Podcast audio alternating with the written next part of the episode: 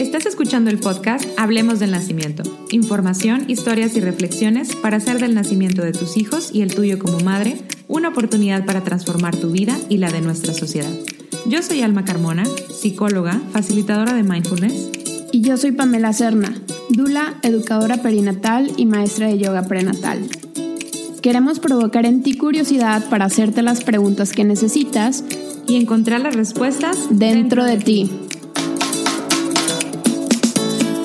Escucha un nuevo episodio cada semana. Hola, bienvenidas al tercer episodio de este podcast Hablemos del Nacimiento. El día de hoy tenemos a, una invitada muy especial, su nombre es Cintia Landa.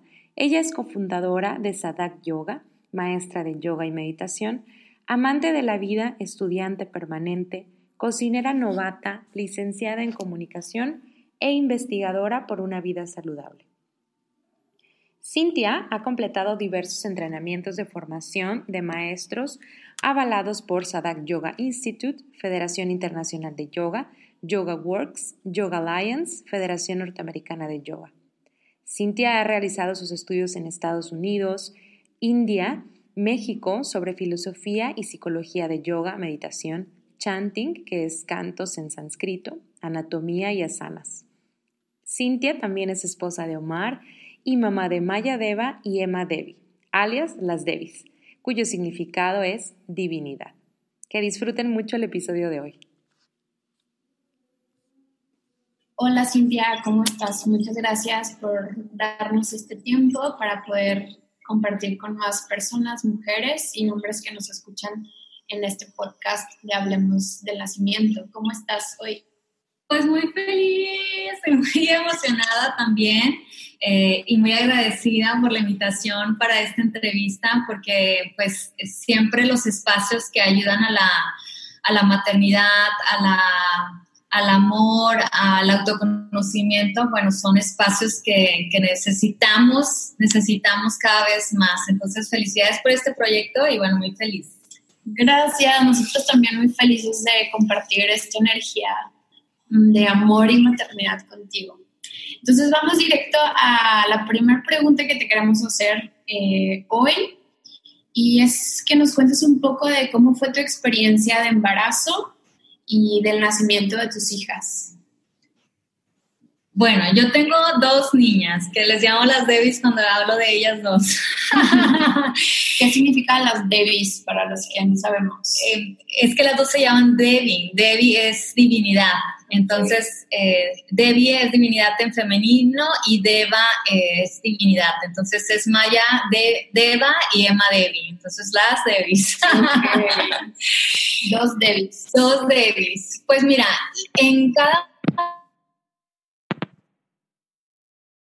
los embarazos fue cada uno también un gran aprendizaje y, y es también para mí eh, en todo este proceso ¿no? este, de, de, maternidad siempre es una experiencia que, que me abrió de manera personal a experimentar muchas muchas cosas que a lo mejor como que tenía miedo, porque yo siempre cuando les hablo un poquito de mi experiencia, o sea, no se imaginan, era la, la persona cero maternal, yo veía un niño y me, corría para el otro lado y si lloraba era porque estaba llorando ese niño, o sea, cero, este sensible a todos estos temas y eh, tenía un poco de miedo, tenía un poco de miedo a, a no ser la mamá que fuera pues maternal, amorosa y de, siempre me preguntaba eso, ¿no? Antes de estar embarazada. Y cuando de repente me entero que estoy embarazada, fue mi vida cambió 180 grados, eh, pero eh, le atribuyó muchos de, las, de la práctica de yoga a, esta, este, a este camino de, de embarazo, ¿no? Esta parte de disfrutar paso a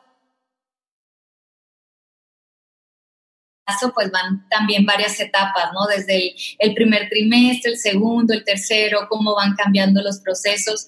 Y para mí el yoga fue una práctica eh, que me ayudó a contrarrestar todos los síntomas. Por ejemplo, no sé, yo nunca tuve náuseas, yo nunca tuve, o sea, eso sí, mucho cansancio, pero de ahí en fuera me sentía una, una mamá saludable, una mamá que hacía todo. Es más, este, también se me caía algo en el súper y de repente un señor iba corriendo de que no se, no se agache. Y yo, no, no, me puedo agachar y puedo eh, pararme de cabeza todavía, ¿no?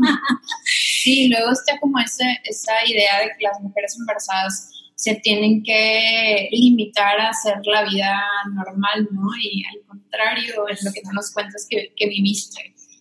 Sí, exacto. Fue un proceso también este, de, muy amoroso, también, porque claro, también hay muchos cambios dentro del embarazo, pero si nosotros, o bueno, por lo menos en mi experiencia, vivía todos los cambios que se iban dando de una manera muy, muy amorosa y me encantaba y también disfrutaba mucho enseñar mi panza, enseñar como que esa parte, y de hecho creo que lo leí de ti en tu texto, de esa parte que no lo había puesto a reflexionar, ¿no? Cómo también eh, poder ir caminando por la calle y decir, bueno, soy una mamá, soy una embarazada saludable, ¿no? Y con toda esa, no sé, como parte de, seguridad, ¿no? De, como de orgullo, de, de, ser como un canal de vida en el que la naturaleza se está, está como eh, expresando a través de ti y de tu cuerpo de mujer, ¿no? Y de tu fertilidad y todo este poder que,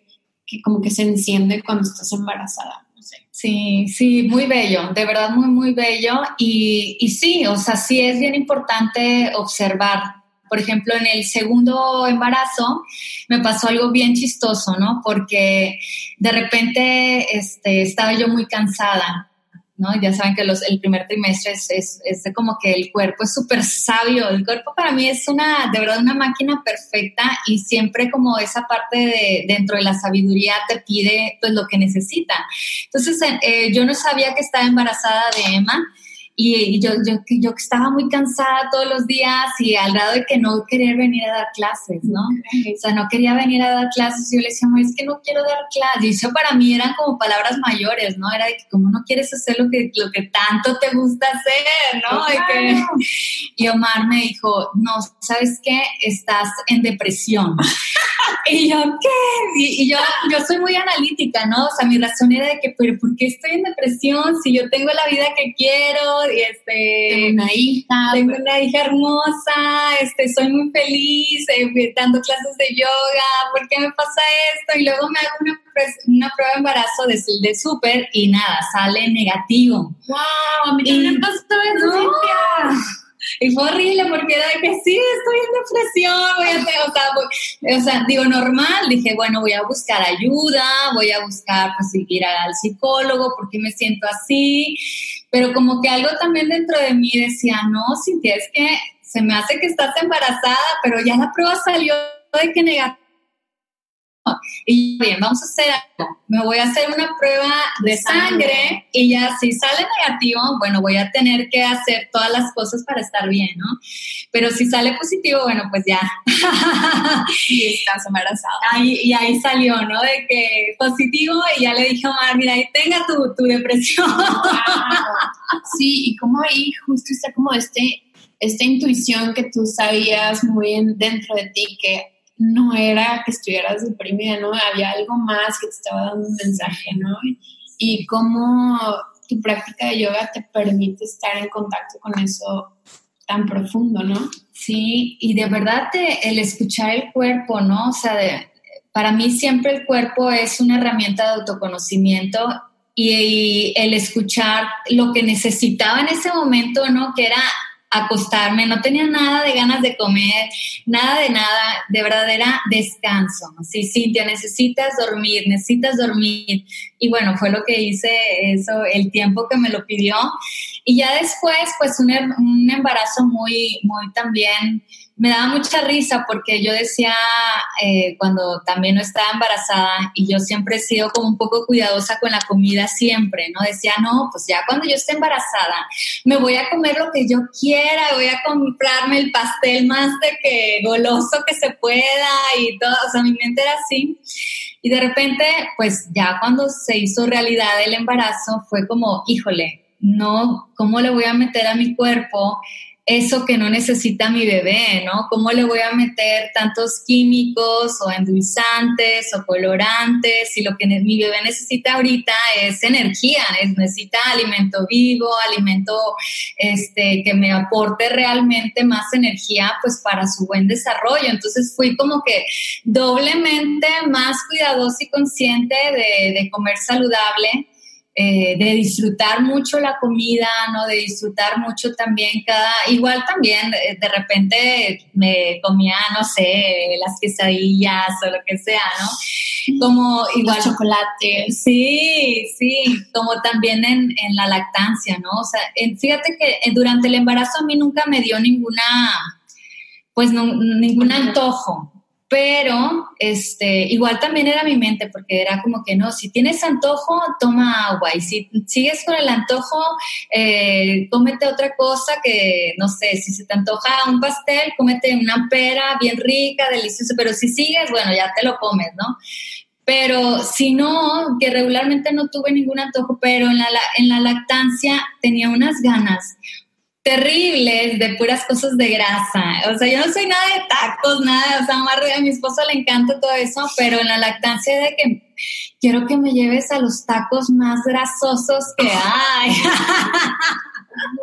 ¿Y si te los comías? Porque según yo vegetariana, ¿no? Sí, bueno, eran tacos de, de queso. Champiñón. De, ajá, de berenjena, tacos de... Porque también para toda, ¿no?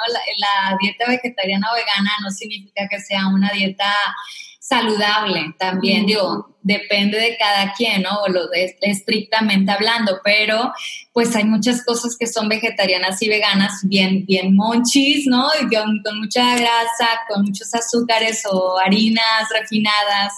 Entonces, bueno, eh, durante la lactancia pues, decía, bueno, que me da, o el, mi cuerpo me está pidiendo esto, ¿qué grasa le voy a meter? También era como, bueno, voy a buscar, pues no sé, semillas, eh, cacahuates, eh, aguacate. o sea, todo lo que tenga que ver también con grasas, porque también mi cuerpo me lo estaba pidiendo. Sí, tu cuerpo te pedía grasas, pero no tienen que ser grasas eh, de las no tan saludables. Hay grasas saludables para satisfacer también esa necesidad del cuerpo sabio que lo pide, Y que lo pide, ¿verdad? Esa sí es bien importante, bueno, para mí fue muy importante observar, sobre todo siempre observar cada etapa. Y durante el parto, bueno, el parto, mis dos partos también fueron, fueron pues un resultado de todo el proceso que ya había vivido. Por eso también siempre soy bien pro yoga, pro meditación, pro prácticas de que nos hagan conscientes porque un, parto siempre va a ser el resultado de, todo un proceso que viene antes de ese momento, ¿no? Es una me estoy preparando para el parto, ¿no? Es una preparación para el parto, es el estar consciente de tu cuerpo, de tus necesidades, el dar también una conversación con tu bebé, el tratar de sentirlo, de conectarte con él, de, de platicar con tu pareja acerca también de la crianza, que bien chistoso porque Omar y yo estuvimos eh, siete años de, eh, de, casados y no tuvimos ningún problema hasta que llegaron las niñas, ahí fueron como que entablamos mucho más diferencias de cómo llevar la parte de crianza, ¿no? Porque pues obviamente él creció en una familia diferente a la mía, entonces con diferentes mentalidades, diferentes enfoques acerca de, de lo que sí lo que no. Entonces el llegar como un acuerdo siempre era como respirar y tratar de, pues, de que los dos estuviéramos felices también con las decisiones que tomábamos para con ellas, ¿verdad? Obviamente todo esto, pues, previo y a, y a veces hasta de repente eh, no, no eh, estamos en un común acuerdo y es como que, bueno, luego platicamos, ¿no? sí, porque desde de, todo. Y bueno, sí los partos para mí fueron una, un, término de eh, una experiencia de amor. Y yo creo que no hay otra palabra que lo pueda definir mejor que el amor saberte dadora de vida, ¿no? El, el, saber que hay un milagro dentro de ti y el poder también conectar con él después es algo sumamente, sumamente hermoso.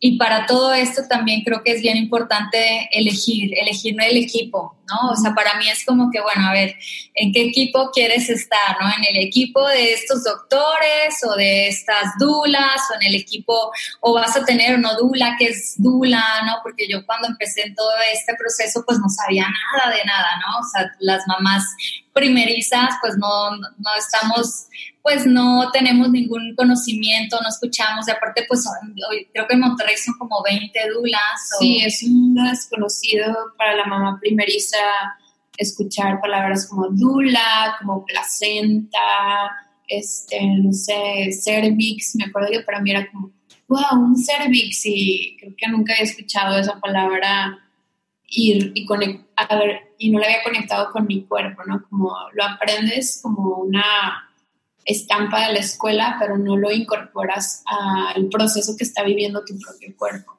Y, y sí, ¿y cómo te preparaste para, para tus partos, Cintia?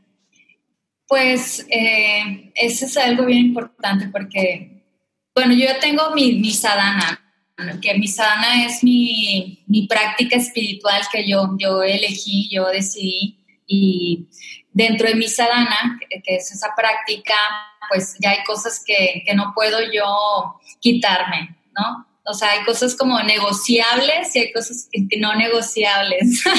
como que nos puede ser un ejemplo porque no, no creo que me quede muy claro todavía. Es, por ejemplo, eh, yo sé que para mí meditar todos los días es parte de mi, de mi sadhana, de mi camino. Entonces, si yo no medito un día, pues realmente digo, a lo mejor no puede pasar nada, pero mi mente va a estar como que, Cintia, no meditaste, no meditaste, no meditaste, o sea, estás, o sea, mi mente, mi mente, yo, Cintia, necesito ciertas prácticas para que mi mente esté tranquila y en calma y en paz.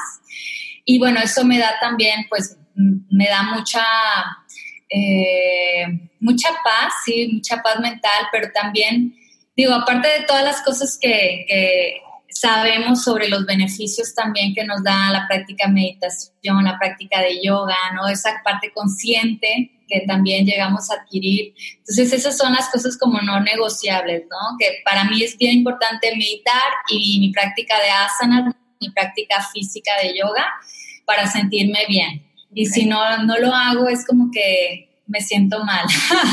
y luego más de repente también la gente lo nota, ¿no? O yo misma soy menos tolerante, por ejemplo, o soy más irritable y yo digo, ¿por qué estoy más irritable o por qué estoy enojada cuando pues esto no me debería de enojar? Ah, es que ya... Sí, sí, de verdad que sí. sí. Me pasa eso. Sí, entonces ya digo, no, es verdad, o sea, necesito esto, o sea, esas son mis cosas no negociables para mantenerme firme y constante. Entonces se me hace el yoga una práctica sumamente importante para cualquier etapa de vida, sobre todo pues para la, la etapa de la cansa. Y... Entonces, tanto la meditación como el yoga fueron parte de tu preparación para los partos. Estábamos yendo hacia allá, hacia tus partos. Exactamente.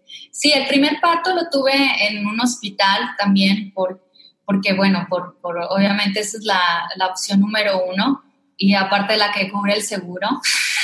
Claro, que eso importa mucho en, nuestro, pues en esta ciudad, ¿no? Y eh, después de tener esa experiencia, que fue un parto también muy bello, muy hermoso, pero hubo ciertas variables o ciertas, eh, pues, cosas que igual no me gustaron, que dije, bueno, ya ven que como que siempre experimentamos algo y luego eh, sabemos que lo podemos hacer mejor, ¿no? Entonces, en base a esa experiencia, yo decidí que el siguiente parto lo iba a tener en mi casa.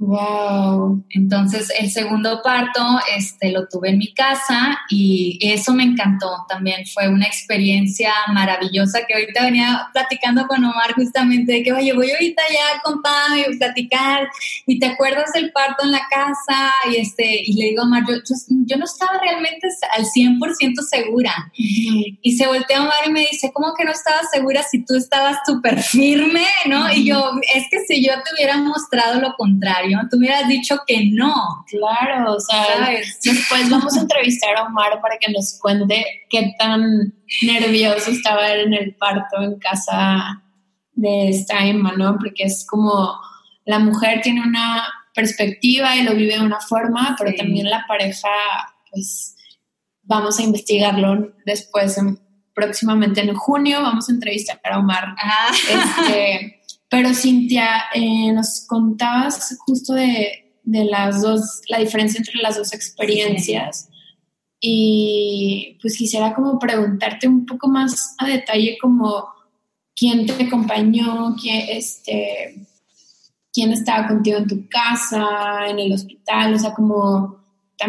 y ahorita me acordé que Cintia tiene un escrito súper lindo del parto en casa de Emma que a mí me sirvió mucho cuando yo estaba embarazada, porque yo estaba buscando llenarme de historias de partos, de historias positivas, de historias que me dieran más fuerza, más confianza, y la historia de Cintia fue una de esas, eh, que luego les vamos a pasar la liga para que la lean, porque definitivamente, digo, creo que parir una vez te da muchísima más confianza para un segundo parto, pero para las primerizas es súper valioso tener gente cercana que tú conoces, que no es alguien lejano, sino que tú sabes que tu amiga Cintia o que tu prima no sé quién o que tu mejor amiga Andrea tuvo un parto y fue una experiencia hermosa. Y dices, ah, pues si ellos lo hicieron, pues yo también lo puedo hacer. Entonces después les compartimos pero fíjate qué importante, Pam, porque justo eso le, le, dije a Omar, le dije qué importante es también inspirarnos con otras historias, porque también como igual te ayuda a ti, a mí también me ayudaron otros escritos. Sí. Por ejemplo, yo leí, no sé si conozcan también a Kim Dewey, Dewey que es este, maestra de yoga, a mí me sirvió un chorro de ella, entonces yo también dije, si ella pudo, yo también. Claro, y después seguramente mi historia inspira a mis alumnos de yoga y así nos vamos, ¿no? Como compartiendo y entretejiendo estas historias positivas del nacimiento de nuestras hijas, nuestros hijos, que, que va como transformando la cultura alrededor del parto y de los nacimientos en casa, con parteras, con dulas, o sea, como que no lo quisiera decir así, pero también es como pues una una nueva cultura alrededor del nacimiento y pues para eso Pero este, este Totalmente, de verdad, totalmente cierto. De hecho, justo mi mamá me decía, no, pues yo gritaba un chorro en el embarazo, pero pues es, todas las em, películas que yo veía cuando alguien paría era que estaba gritando como loca psicópata, ¿no? Entonces era lo que ella hacía, ¿no? O sea, es realmente también parte del chip que a lo mejor Hollywood o igual por cultura, Televisa, ajá, Televisa nos han metido en la mente que así tiene que ser y pues realmente pues a lo mejor llega a ser, pero precisamente por eso. Entonces sí creo que estamos, es algo bien importante el, el romper un poquito con ese, esos pensamientos y esa cultura, porque no tiene que ser de esa manera y es bien importante inspirarnos, ¿no? Inspirarnos con historias, con, este, con, con personas y, y, y también eh, la decisión del equipo que tú quieras meter. Por ejemplo, yo no soy de Monterrey y cuando llegué yo a Monterrey a decidir a cuál doctor ginecólogo me iba a atender, pues estuve de que eh, yendo a varias citas, ¿no? Que bueno, pues busqué en Google eh, ginecólogos, ¿no? Y a lo mejor uno y otro que me habían dado de recomendaciones. Y llega a ser un poco pesado y aparte me desilusionó muchísimo porque en esas entrevistas también, pues yo todavía no estaba embarazada, pero yo ya buscaba también embarazarme.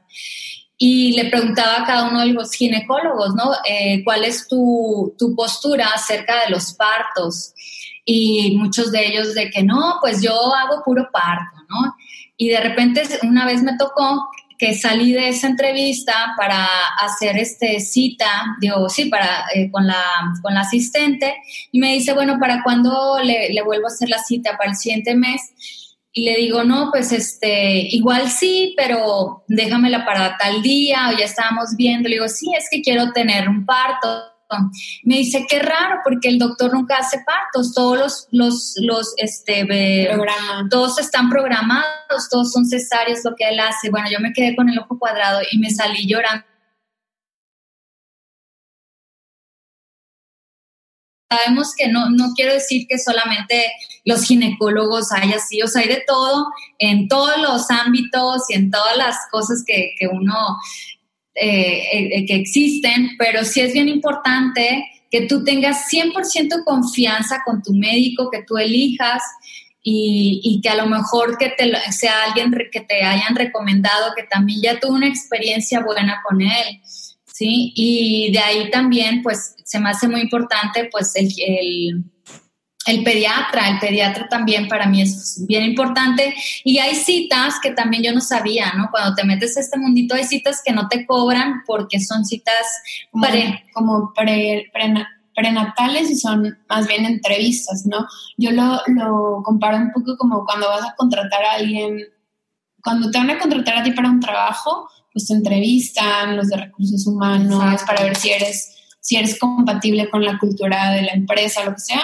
Y pues tú como usuaria de un servicio médico, pues tienes todo el derecho de entrevistar a los doctores o doctoras que quieras contratar, porque al final los estás, o sea, si, si tienes la posibilidad de, de contratar un servicio particular, pues tienes todo el derecho de entrevistarlos y ver quién va de acuerdo a lo que tú buscas para el nacimiento de tu bebé. Sí, por ejemplo, había, había una doctora, una pediatra que me tocó, que me dijo, mira, yo cuando hago, me voy a los partos, este, me llevo a tu bebé a los cuneros para que tú descanses y para mí es muy importante que la mamá descanse, yo también, de que yo no lo que yo quiero, yo quiero ver a mi bebé y estar con mi bebé, ¿sabes? Sí y depende mucho el pediatra, porque es el pediatra pues ya funge un papel muy importante en el nacimiento para que le dé o no el permiso al bebé de estar o no estar con la mamá. Sí, de lo que se llama apego inmediato después del nacimiento. Entonces, eh, eh, oye, tú, me ayudas con todos los términos. sí, este, ah, entonces decías de la pediatra. Sí, esta parte de la pediatra también, pues una pediatra que, también que eh, esté en todo este proceso de partos humanizados, de lactancia, de lactancia exclusiva, porque también hay igual pediatras que te van a decir, no, no te preocupes, este, eh, tú le puedes dar pecho y, también le das tu, su dosis de, la, de la fórmula y está perfecto para que crezca. Bueno, pues yo creo que es muy importante y también muy válido la decisión que cada mamá tome en, los procesos, porque también sé que hay mamás que regresan luego, luego a trabajar y eh, tienen esa necesidad y hay cosas que no se pueden, pero sí es muy importante para mí el que nos informemos, porque en medida que tengamos más información, vamos a tomar también mejores decisiones. Entonces, hay muchas cosas que se pueden hacer dentro de esta práctica, ¿no? Entonces, eh, cuando nacieron Maya y Yema, igual, después de, sus, de su nacimiento, me estuve con ellas todo el tiempo. Todo el tiempo y hubo apego inmediato, este, también gracias a la, a la pediatra que también estuvo ahí. Maya nació en la madrugada a las 12 de la mañana y se quedó ahí hasta las 3 y media, hasta que me pasaron a cuarto y me acompañó y con la bebé. Se quedó dormida con la bebé. Wow. ¿no? El primer día, y también lo mismo sucedió con Emma, el primer día de, de, de, sus nacimientos, Omar hizo también apego con ellas.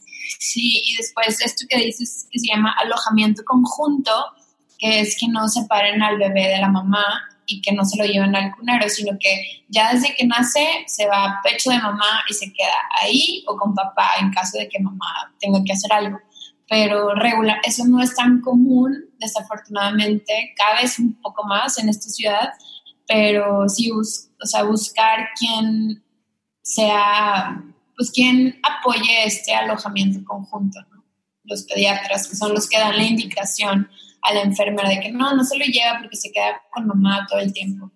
Pero lo tienes que pedir y, y como dice Cintia, estar informada para pedir eso como un derecho que tiene la mamá de no ser, y el bebé sobre todo de no ser separado de su mamá. Exacto, y sobre todo el bebé, porque para miras también de todos los beneficios que trae la lactancia, o sea, es es, o sea, se, dice inclusive que es como su primer vacuna, ¿no? O sea, esa parte de calostro, esa parte que muchas veces no sabemos, ¿no? O sea, no tenemos la información, por eso es bien importante y qué bueno que hay este, esta, este podcast para que pasen la voz, porque sí es bien importante, porque es algo increíble. Cuando, por ejemplo, la lactancia con Maya, también para mí fue un proceso muy difícil porque no, no estaba informada. Yo pensé que tenía que ser un proceso doloroso y yo lloraba y yo decía, esto es lo mejor para mi bebé y lloraba y lloraba de que yo me la imaginaba así como una, una con, con dientes ni tenía dientes, ¿no? Pero yo así de que la imaginaba y andaba todo el día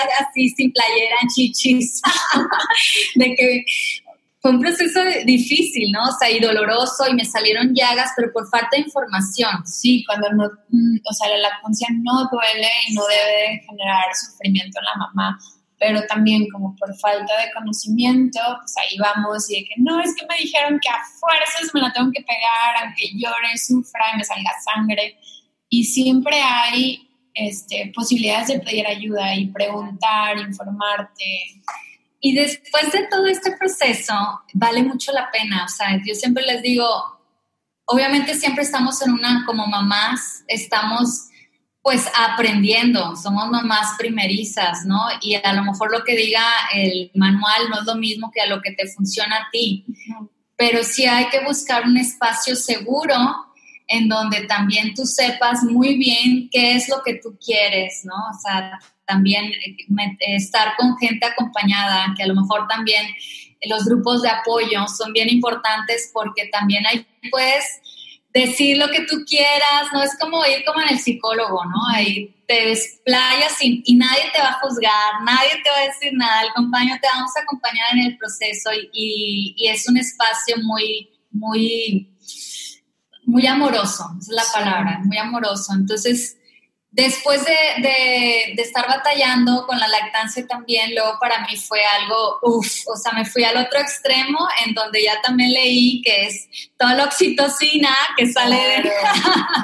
que se produce al estar con bebé succionando a mamá. Entonces fue bien bonito también porque se podía estar literalmente cayendo el departamento de sucio, de todo de que el plato sucio, de que no hice la comida no hice nada, pero yo me sentía como un, un emoji, ¿no? Que le salían los, los corazones de los ojos y veía a mi bebé y de que el mundo se puede estar cayendo, pero yo soy la mujer más feliz de, de este mundo, de la faz de la tierra, ¿no? Entonces es un proceso súper hermoso. Wow, Cintia, muchísimas gracias. Eh, bueno, y, y, como una siguiente pregunta que, que quisiéramos hacerte ¿Cuáles fueron, después de toda experiencia maravillosa y de corazones que te salen por los ojos que nos cuentas, cuáles fueron los retos emocionales que, que se te presentaron al momento, a lo mejor en el parto, no sé si ahí hubo cosas retadoras o sobre todo en el posparto, no sé, como, ¿qué fue así como las cosas que dices, no, de esto sí aprendí cañón y esto no me lo esperaba. Eh, un poquito como yendo hacia tu memoria, ¿de qué te acuerdas como reto? Mm, yo creo que el, mejor aprendizaje, y también lo he leído en varios el respetar también el tiempo del bebé. Porque una vez eh, a lo mejor estamos muy conscientes de que cuando es como que el parto pronosticado, las fechas, y pues no, no es así, no es así, ¿no? O sea, me tocó con las dos, una como que se adelantó, y digo, las dos fueron en término, pero una estuvo también casi en la semana 42 y Emma casi, no sé, fue como en la 38. Entonces yo dije, no, pues igual y también se va a tardar. Y no, o sea, cuando crees que ya dominas todo. Sí, y, y, yo creo que de reto emocional es esta parte de, de de hecho justo también que, que, venía con Omar le decía, es que es algo bien bonito el conectar con, con tu bebé en un diálogo, un diálogo amoroso, porque la comunicación empieza desde ahí y desde ahí se empieza a entablar una, una comunicación y un lazo que va a permanecer el resto de la vida, ¿no? O sea, porque me pasó con, con Maya y, más con Emma, que por ejemplo con Emma una noche antes, yo estuve platicando con ella todo el tiempo, ¿no? Todo el tiempo y a la mañana que me levanté le dije, le dije a Mar, ¿sabes qué? Sentí que no dormí nada. Todo el tiempo.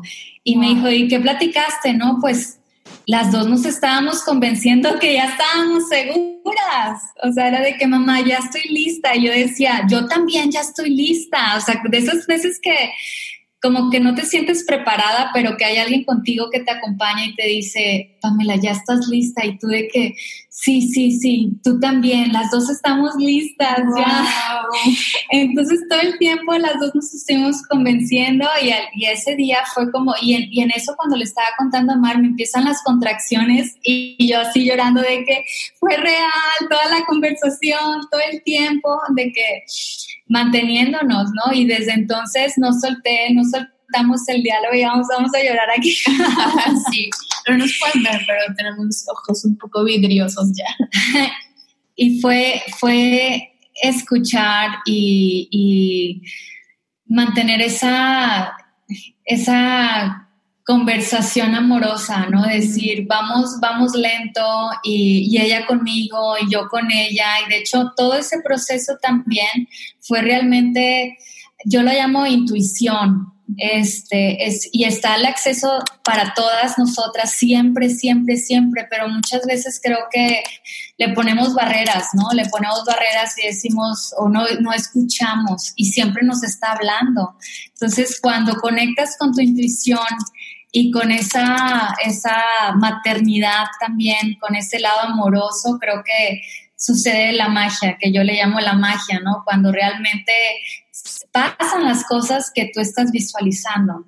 Entonces, eh, desde ese momento, pues empezamos todo eh, el proceso y yo le decía a Mar, bueno, ya, eh, bueno, de hecho con el primer parto yo le dije a él, este, no te voy a hablar, estoy bien, pero necesito conectar con mi bebé, ¿no? En, ese caso con Maya. Y con Emma ya ni le dije nada, ¿no? Fue como que me desconecté y para mí fue como estar con ella acompañándome, acompañándonos todo el tiempo. Y, bueno, el nacimiento igual, también recibirla con, con las palabras de, lo hiciste muy bien, lo hiciste perfecto, eres hermosa, te amo y recibirla como con todo ese amor que sabemos que tenemos también como que el articularlo, el decirlo, el abrazar, es como todavía más, ¿no? Lo empiezas a, experimentar en su, en su expansión. Wow, Cintia. Y ahorita que hablabas de esto, como de, de, que le decías, de que lo hiciste muy bien, que ya sabes qué va a pasar que está en tu intuición esta, como esta visualización de lo que va a llegar. Cuando a mí me toca dar las clases de yoga prenatal y creo que en mi vida todo el tiempo lo estoy trabajando, esta parte como de, de intencionar y desear profundamente que pasen las cosas de una forma como de trabajar para que eso pase, prepararte, pero al mismo tiempo tienes que soltar, o sea, como desapegarte de tu idea de cómo quieres que pase algo. Como si nos pudieras dar como un consejo ya para ir eh, de, porque no siempre pasa lo que queremos que pase, ¿no? O sea, podemos inventarnos una historia futura del nacimiento de, del bebé, de la bebé, pero como también, también tenemos que prepararnos para soltar.